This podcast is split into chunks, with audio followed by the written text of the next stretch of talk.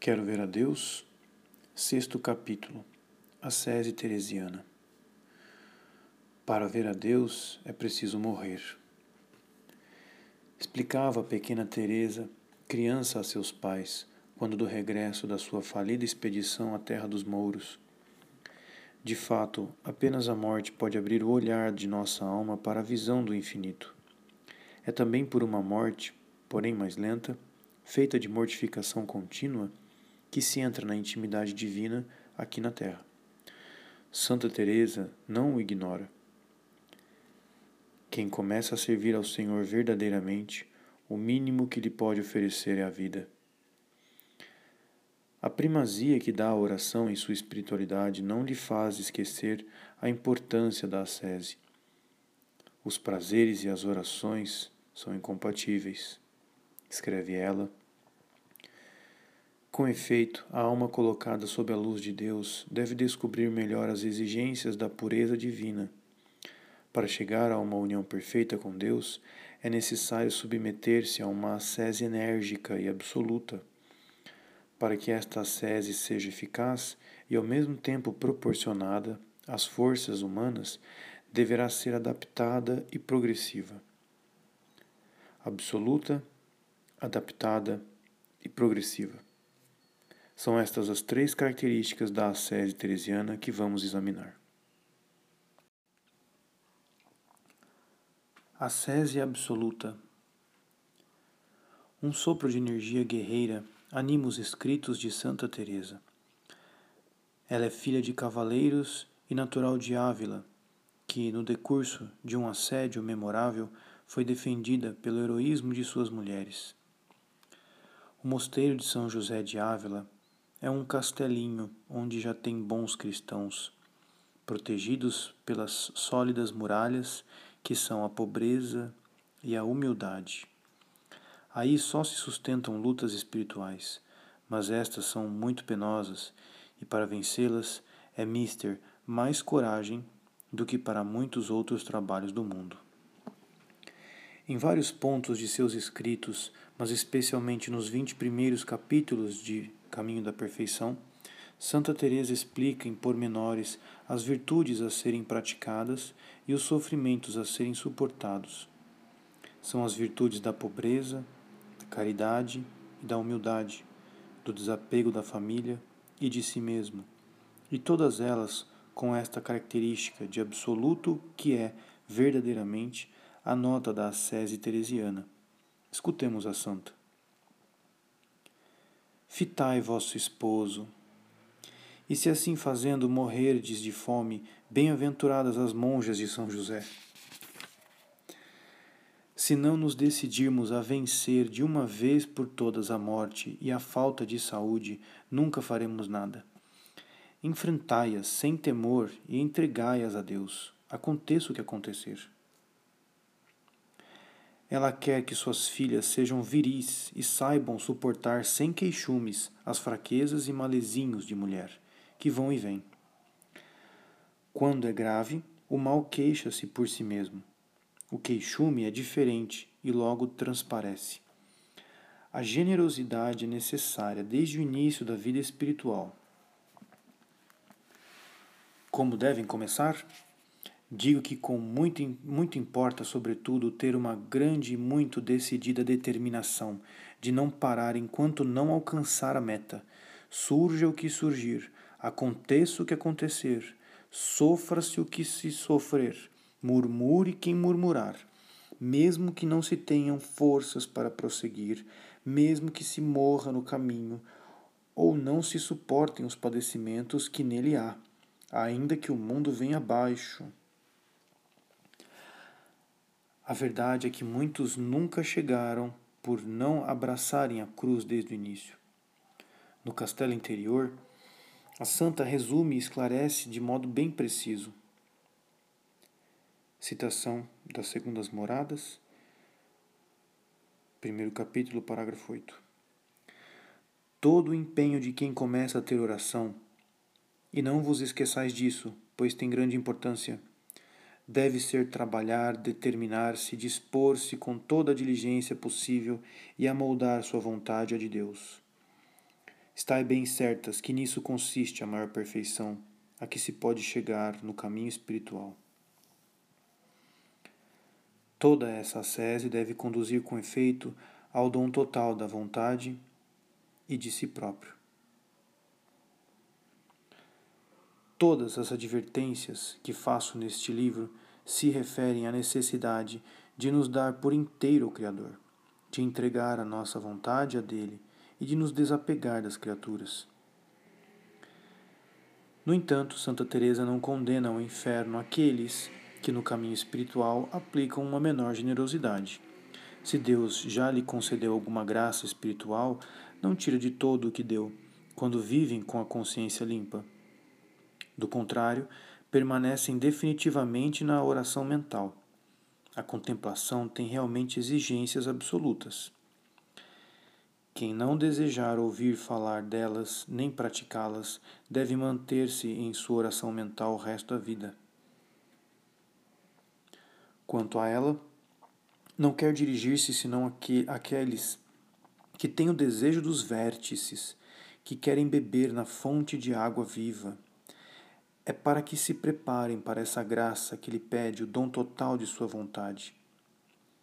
Apenas esses são discípulos de Santa Teresa e realizam a definição que ela dá acerca do espiritual. Sabeis o que significa ser de fato espiritual? É fazer-se escravo de Deus, marcado com seu selo e da cruz. Assim nos poderá vender como escravos de todo mundo, como ele próprio foi. Já lhe entregamos toda a nossa liberdade. São João da Cruz apresenta o mesmo ideal que Santa Teresa. Faz as mesmas exigências com fórmulas mais incisivas e em certos pontos mais precisas. No início de seu tratado, Subida do Monte Carmelo, colocou um parágrafo que indica o itinerário a seguir. Ao principiante apresentam-se três caminhos: à direita e à esquerda, duas veredas largas e sinuosas. A primeira que é o caminho do espírito extraviado, vai à procura dos bens da terra, liberdade, honras, ciência, descanso. A segunda, chamada caminho do espírito imperfeito, conduz aos bens do céu, glórias, santidade, alegrias, sabedoria. Porque a alma os buscou, pouco os encontrou e não subiu a montanha da perfeição no meio do gráfico e subindo em via reta ao cume da montanha, há um caminho estreito sobre o qual o santo escreveu quatro vezes: nada, nada, nada, nada. Este caminho conduz à plenitude dos dons de Deus, ao banquete da sabedoria divina. O desenho é sugestivo, são João da Cruz comenta-o na parte doutrinal da subida do Monte Carmelo.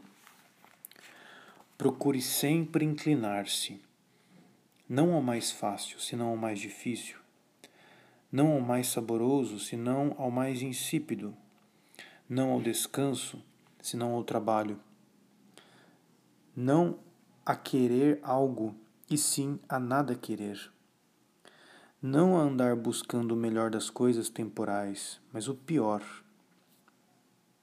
Enfim, desejando entrar por amor de Cristo na total desnudez, vazio e pobreza de tudo quanto há no mundo. Esse desprendimento, sublinha o santo, aplica-se tanto aos bens espirituais como aos bens do mundo. Ele especifica seus avisos no sentido espiritual para chegares a saborear tudo, não queirais ter gosto em coisa alguma. Para chegares a saber tudo, não queirais saber coisa alguma. Para vires ao que não possuis, hás de ir por onde não possuis. Para chegares a ser tudo, não queirais ser coisa alguma. É inútil prosseguir com as citações, fica evidente que as encostas do Carmelo são íngremes e não há caminho em zigue-zague para subi-las, nem planaltos onde seria possível se estabelecer. Há apenas, de vez em quando, alguns patamares onde podemos para um, parar um instante, não para observar o caminho percorrido, mas para contemplar o cume onde vem a luz e para o qual é preciso subir em via reta, ajudado apenas pelo único apoio permitido e útil para esta ascensão, o bordão da cruz. O pobre mosteiro de São José de Ávila, o casebre de Durelo, du, Durelelo, que São João da Cruz adornara com cruzes e caveiras, capazes de fazer chorar de devoção a vida que se leva aí oferecem ao nosso olhar a realização viva desta sede do absoluto. Contudo, esta espiritualidade não alardeia a sua força austera, mas também não a dissimula, pois pretende atrair os fortes. O que vos peço muito é que quem se der conta de que não foi feita para lavar, para levar a vida habitual, daqui não deixe de dizê-lo há outros conventos onde também se pode servir ao Senhor. Eu não gostaria, filhas minhas, que o fosseis, como mulheres, em nada, nem que o parecesseis, mas que vos assemelhasseis a varões fortes.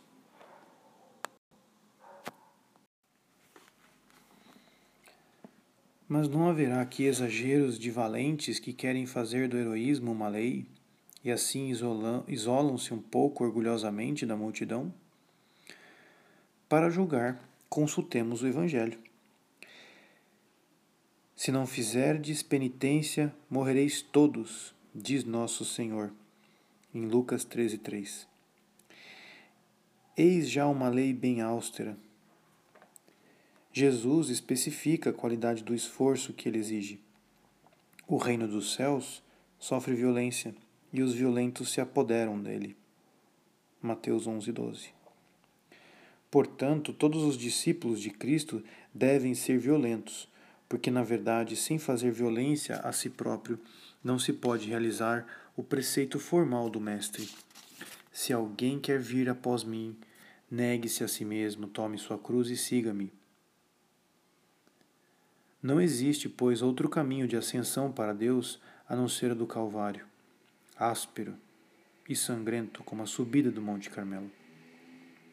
Jesus dirá aos discípulos de Emaús, ainda escandalizados com o drama do Calvário: Não era preciso que o Cristo sofresse tudo isso e entrasse em sua glória? Proclama uma lei, aquele que impôs a si mesmo e que eles deverão suportar. Ele o anunciou. Não existe discípulo superior ao Mestre. Se o mundo vos odeia, sabei que primeiro me odiou a mim. Se eles me perseguiram, também vos perseguirão. Eis que vos envio como ovelhas entre lobos. Esta lei dolorosa é uma lei de vida.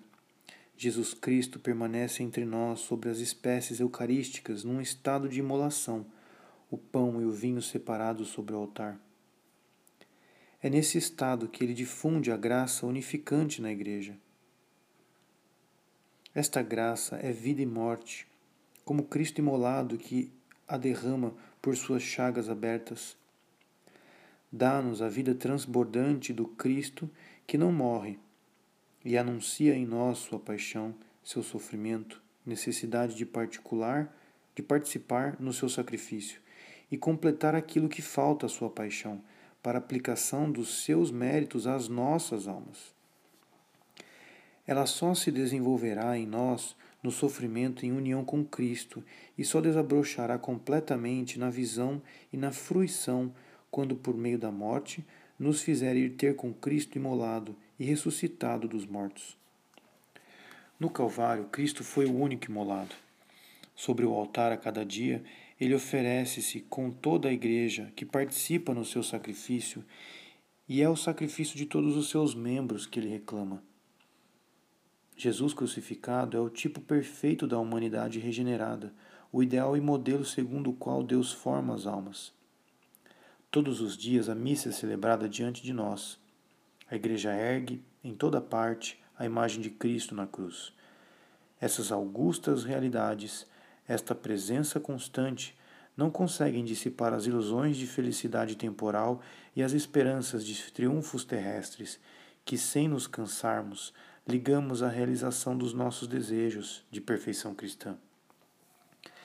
Queremos esquecer que Jesus Cristo não anunciou outra vitória senão a da cruz no Calvário, nem outra vingança sobre os seus inimigos, senão aquela do dia em que virá por sobre as nuvens do céu com a sua cruz para julgar os vivos e os mortos. Nesse dia triunfarão com ele aqueles que passaram pela grande tribulação e estiverem purificados pelo sangue do Cordeiro. Contudo, não poderíamos afirmar que apenas o sofrimento é santificante e meritório na terra. As consolações cativam, sublinha Santa Teresinha do Menino Jesus. Os sabores transbordantes purificam como as feridas dolorosas. O grau de caridade é mais importante para o mérito de um ato do que o sofrimento do qual ele é a causa. Cristo crucificado, que se ergue no Calvário como o tipo exemplar da humanidade regenerada, era o mais doloroso dos homens pelos tormentos que sofre e, ao mesmo tempo, o mais feliz, devido à visão beatífica que continua a usufruir e pelo triunfo que o sofrimento lhe assegura. Assim, o santo que concretiza o Cristo conhece na terra as alegrias mais elevadas e mais puras e ao mesmo tempo as imolações interiores ou exteriores mais dolorosas. No seio da morte, no seio de morte, Santa Teresinha do Menino Jesus dizia: Vedes lá embaixo um lugar escuro? É num lugar como aquele que estou, de alma e corpo. O cálice está cheio até a borda. Jamais pensei ser possível sofrer tanto. Quase no mesmo instante, acrescentava não para retificar as afirmações anteriores, mas para torná-las mais precisas. Mas estou aí em paz. Não me arrependo de me ter entregue ao amor. Mas como o sofrimento é a porta necessária da suprema felicidade e porque a nossa sede de felicidade tende a diminuir constantemente as exigências divinas e a conciliar pacificamente humanismo e cristianismo, compreende-se a insistência dos mestres espirituais acerca da necessidade da cruz e a equivalência que estabelece entre o sacrifício e a perfeição. Os mestres do Carmelo compreenderam e aceitaram estas verdades profundas, dolorosas, mas práticas. As almas ávidas de um cristianismo integral agrupadas à sua volta, eles tinham que proclamar a lei rude e fecunda da cruz e pô-las de sobreaviso contra os maus pastores. Se em algum tempo meu filho alguém quiser persuadi-lo, seja ele prelado ou não, a seguir alguma doutrina de liberdades e facilidades, não lhe dê crédito nem a abrace, ainda que ele a confirme com milagres. Dê antes preferência à penitência e ao maior desapego de todas as coisas. Unidos a Cristo, crucificado pela participação na sua vida divina e na sua paixão, mereçam, mereçam poder comungar em seus sentimentos e reproduzir as atitudes perante o sofrimento e a morte. Não disse ele um dia: Devo receber um batismo e como me angustio até que esteja consumado. Com todos os ardores da sua alma de Salvador, Jesus ia ao encontro das magníficas realizações do Calvário. Nas horas em que suas almas estiverem abrasadas de amor, os santos do Carmelo vão, também eles, suspirar pelo sofrimento que aproxima de Deus, que salva as almas, através da morte, que faz entrar na grande visão e liberta para as missões fecundas. Ou morrer ou padecer, exclama Santa Teresa. Sofrer e ser desprezado, pede São João da Cruz. O sofrimento se tornou meu céu na terra, proclama Santa Teresinha do Menino Jesus. E, no entanto, eles foram homens como nós. Elias era um homem sujeito ao sofrimento como nós. Elias, homo errat similis nobis passibilis. Sofreram dolorosamente, às vezes, com tristeza, sem coragem, com fraqueza, mas mesmo quando os ardores tinham desaparecido, a sua generosidade esteve sempre à altura de sua doutrina. Não poderíamos apagar nada desta doutrina sem com isso ferir a perfeição cristã que ela garante, sem diminuir a beleza, a força e a fecundidade da espiritualidade do Carmelo, da qual faz parte. Quero ver a Deus, sexto capítulo, a sese adaptada. Espiritualidade de gigantes. Espiritualidade para seres de exceção, do porte de uma Santa Teresa e de São João da Cruz. Dirão alguns, depois de terem ouvido as exclamações sublimes que sobem de suas almas abrasadas. Espiritualidade que a força de ser sublime já não é humana acrescentam.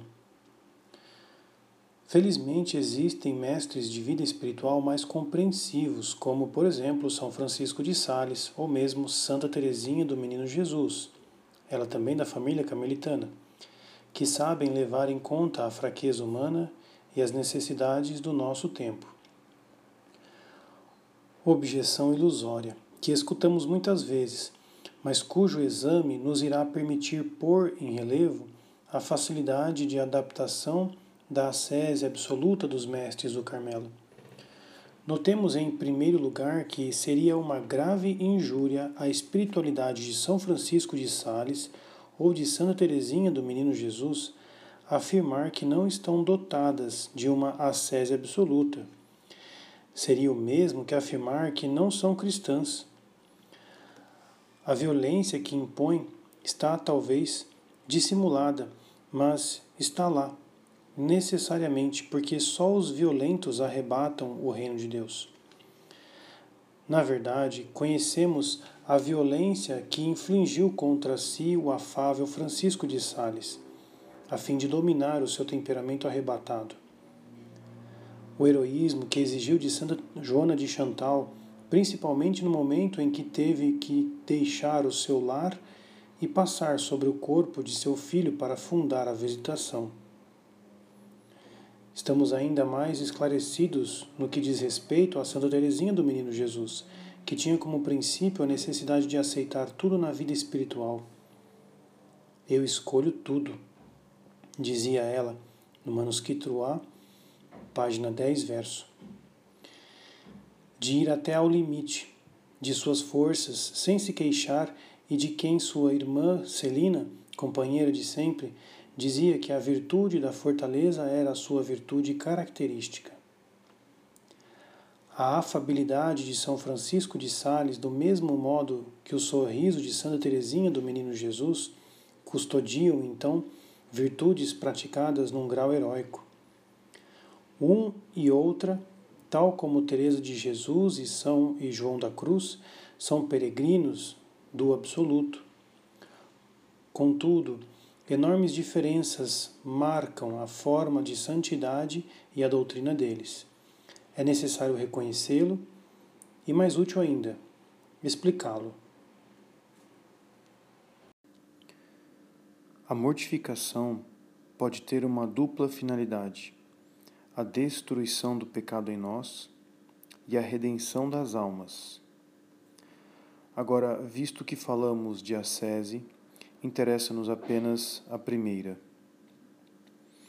Para que esta ascese seja eficaz, deverá adaptar-se ao temperamento, a fim de poder chegar às tendências dominantes que devem ser destruídas. Ora, sabemos que as tendências, diferentes em cada indivíduo, se encontram, todavia, com certa constância em homens de uma mesma época ou da mesma classe social. Na verdade, conhecemos o espanhol do século XVI, o francês do século XVII. Poderíamos falar das suas qualidades e dos seus defeitos, que se manifestam nas suas nas obras políticas, literárias ou sociais do seu tempo. Os mestres da vida espiritual em geral, os santos, com os quais o Espírito Santo provê a Igreja em todas as suas épocas, são, ao mesmo tempo, espíritos esclarecidos sobre as exigências de Deus e psicólogos sagazes. Conhecem os princípios da vida espiritual e aí vão buscar conselhos exatos, adaptados às necessidades das almas, que devem guiar. Sua doutrina encontra na finalidade, na fidelidade aos princípios tradicionais e na sua adaptação às necessidades do tempo, segurança doutrinária, originalidade e eficácia. São João da Cruz e Santa Teresa são doutores da Igreja Universal. Sua ciência mística destina-se a todos os tempos. Contudo, pertencem a uma época e a uma nação. São espanhóis do século XVI e encontram-se entre os representantes mais qualificados deste brilhante século clássico da Espanha. Falaram usando o seu gênio espanhol e para ouvintes concretos que os escutavam, e, portanto, levando em conta suas necessidades nas exposições práticas da sua doutrina. Todos conhecemos o temperamento do espanhol do século XVI. Tem uma fé e piedade profundas como o seu rei Felipe II, que vive como um religioso, preocupa-se muito com a reforma das várias ordens e quer, a todo custo, preservar os seus súditos do erro protestante que se alastra na Europa. Aprova o zelo da Inquisição, que sem piedade, sem acepção de pessoas, encerra nas suas prisões o estrangeiro desconhecido, o professor célebre ou até mesmo o arcebispo imprudente na sua linguagem. A fé está protegida. O pecado não estará na inteligência que ela submete. O pecado estará nos sentidos e nas potências sensíveis. O espanhol do século XVI transborda de vida e de ardores.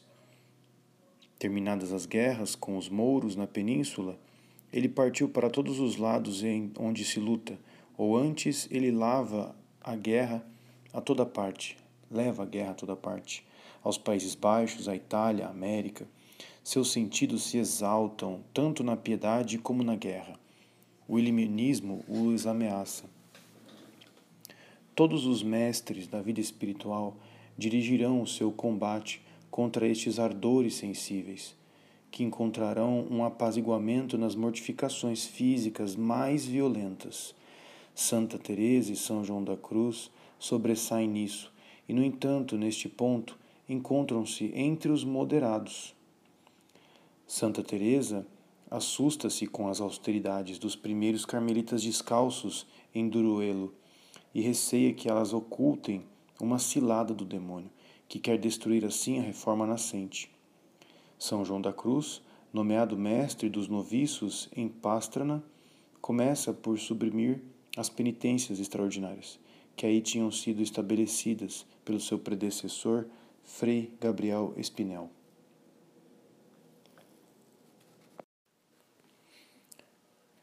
A subida do Monte Carmelo é dominada pela preocupação de responder pormenorizadamente às necessidades dos contemporâneos e, de modo muito especial, por aquela de assinalar o perigo do iluminismo. São João da Cruz, nessa obra, aborda de forma diferente a purificação da memória e da vontade. A mortificação do entendimento é tratada apenas nas explicações que nos são dadas sobre a natureza da fé e ainda em função dos perigos do iluminismo. São Francisco de Sales escreve cerca de 30 anos mais tarde. O francês do início do século XVII não é muito diferente do espanhol do século XVI, pelo menos aquele que escapou da influência protestante. Os anais do Carmelo da França dessa época mostram com benevolência os mesmos brilhantes excessos com que a reforma espanhola se revestia. Mas São Francisco de Sales dirige-se a um público especial, formado pelas suas visitandinas e senhoras da sociedade. As primeiras, as visitandinas, hipoteticamente, não possuem as necessidades, as necessárias forças físicas para suportar as austeridades do Carmelo.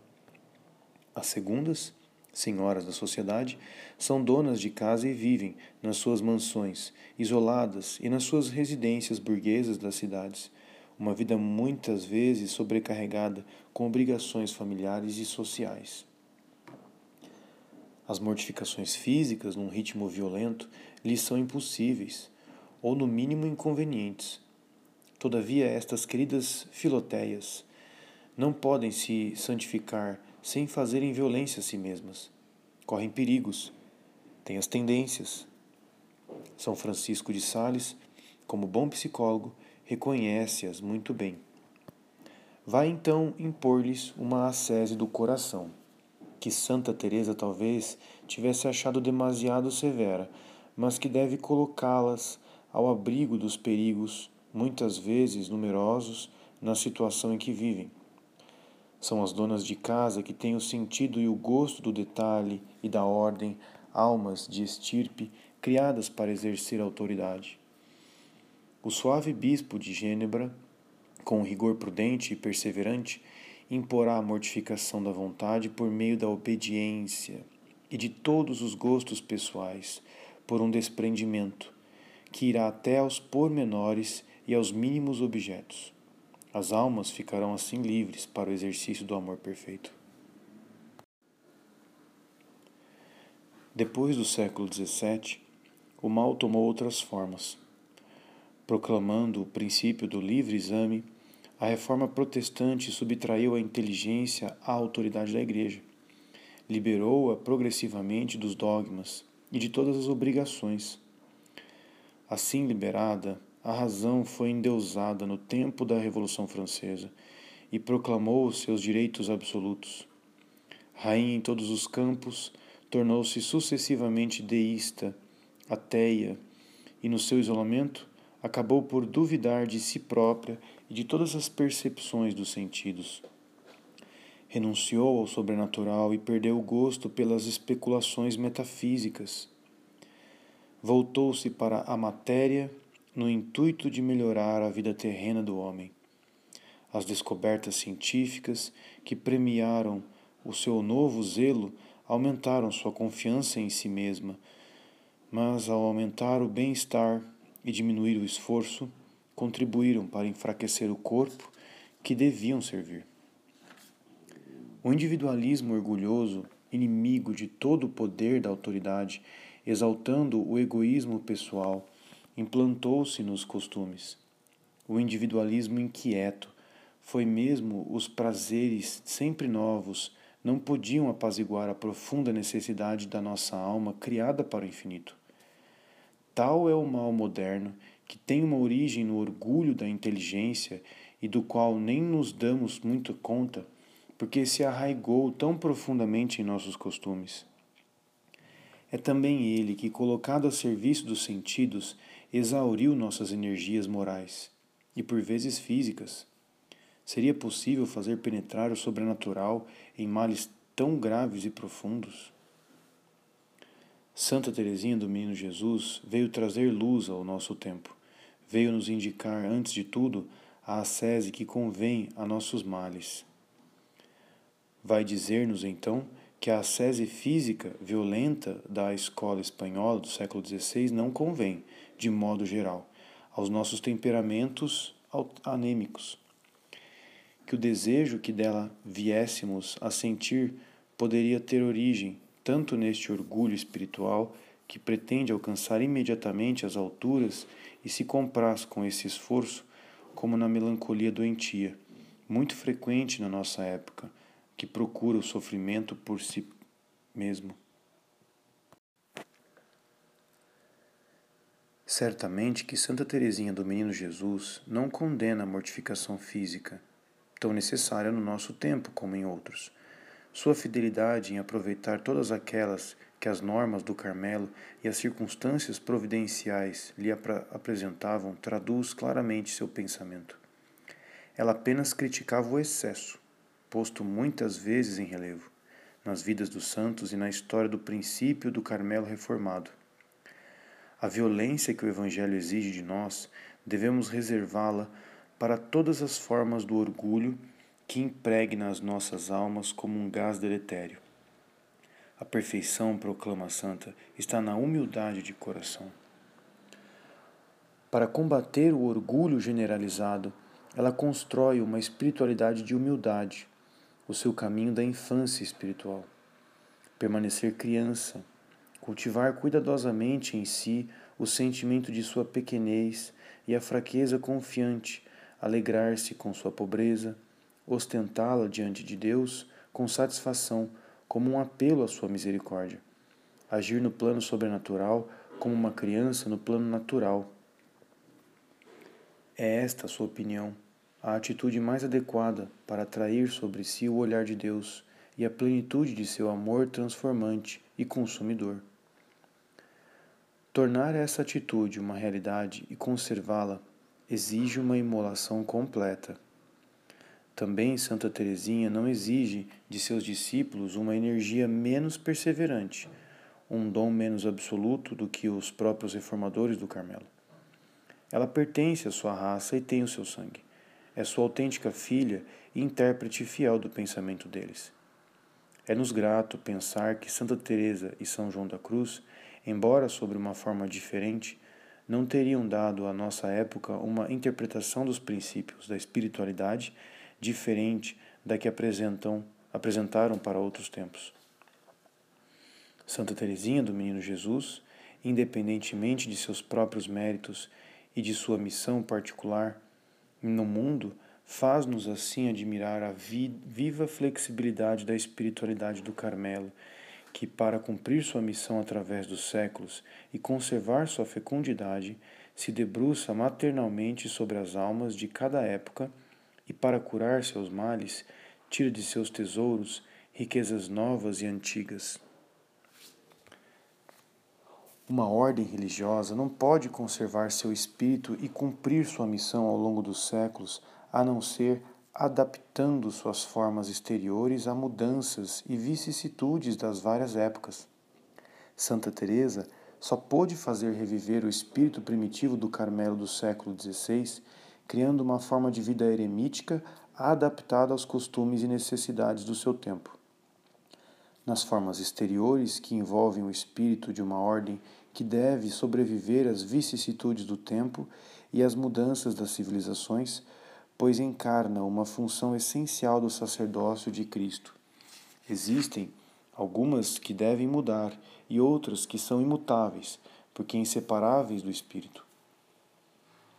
É assim que Santa Teresa restabelece o silêncio do deserto nos seus mosteiros mas veste-se de burel e institui a clausura, enquanto que o profeta se veste de peles de animais e anda de um lado para outro. O culto das coisas antigas e a fidelidade à tradição, que ficassem presas indiferentemente a todas as formas primitivas do espírito, correriam o risco, assim, de cristalizar esse espírito numa rigidez mortal e impedindo-o de se adaptar e desenvolver acabariam por fazer perder aquilo que tanto deseja conservar. Distinguir entre as formas exteriores que devem ser conservadas e as que devem desaparecer numa determinada época não compete nem ao fervor inexperiente, nem à rotina preguiçosa que constantemente tende a minimizar o esforço.